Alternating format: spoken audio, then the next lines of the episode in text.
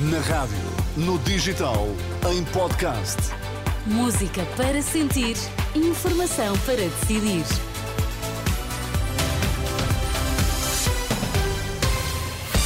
Notícias na Renascença, edição de Isabel Pacheco, títulos em destaque. Pedro Nuno Santos, novo secretário-geral do Partido Socialista, afasta para já cenário de coligações. Nesta edição ouvimos os receios do presidente da União das Misericórdias para o pós-eleições. Com 62% dos votos, Pedro Nuno Santos venceu as eleições no Partido Socialista e é o novo secretário-geral do partido. O novo líder promete dar um novo impulso ao partido e deixa para mais tarde o cenário de possíveis coligações. Acho que não, é o, não estamos em momento de estar a fazer um governo e muito menos um governo em conferência de imprensa. E por isso teremos tempo para isso. Temos umas eleições primeiro para ganhar e depois de ganhar as eleições podemos pensar em formar um governo e quando pensarmos em formar um governo pensaremos nos melhores e nas melhores para constituírem esse governo. Acho que é a forma. Pedro Nuno Santos, que no discurso de vitória disse contar com António Costa e José Luís Carneiro na campanha às legislativas.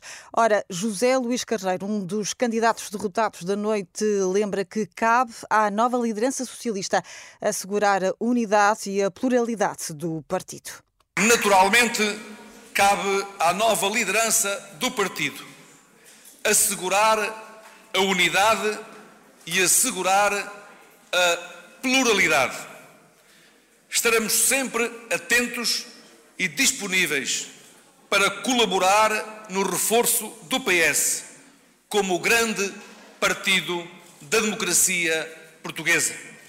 Um partido interclassista, um partido intergeracional, um partido que é simultaneamente europeu e atlantista.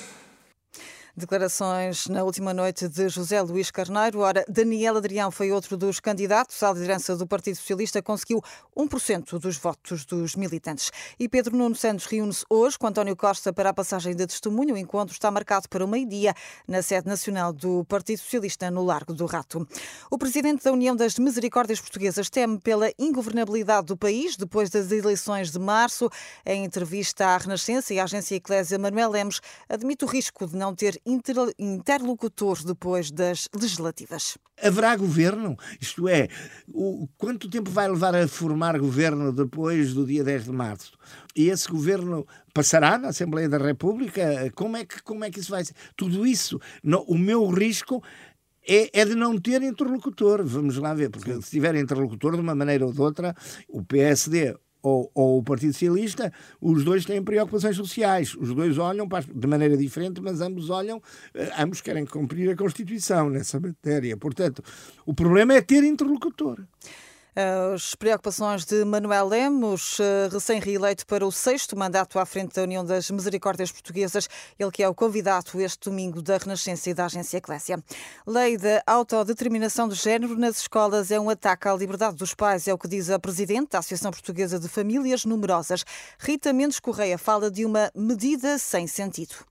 Parece-nos estranho que a medida seja tomada sem que sejam ouvidas quaisquer vozes, independentemente disso, a medida uh, é uma medida que ataca a liberdade dos pais e, portanto, para nós não faz sentido que seja aprovada uma medida como esta.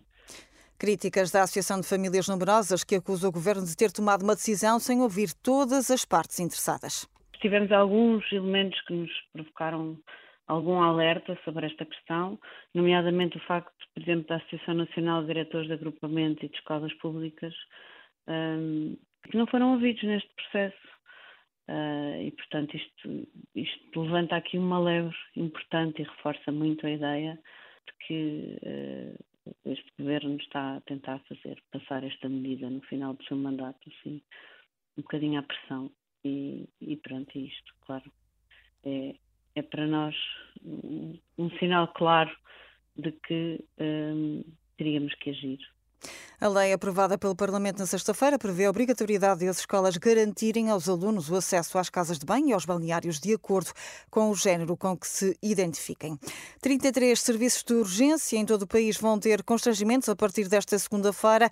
Segundo a Direção Executiva do Serviço Nacional de Saúde, cerca de 40% dos hospitais terão algum tipo de limitação. Ao todo, são 67 especialidades e serviços com limitações durante a próxima semana, menos 5 do que na semana passada. Na Argentina, pelo menos 13 pessoas morreram em eh, Buenos Aires após o desabamento do teto de um pavilhão na sequência da tempestade que atinge a região. No momento da queda decorria um festival de skate. Há ainda registro de 14 feridos. 89 pessoas acabaram por ser retiradas do local. A região está a ser atingida por chuva forte e vento intenso que pode chegar até aos 180 km por hora.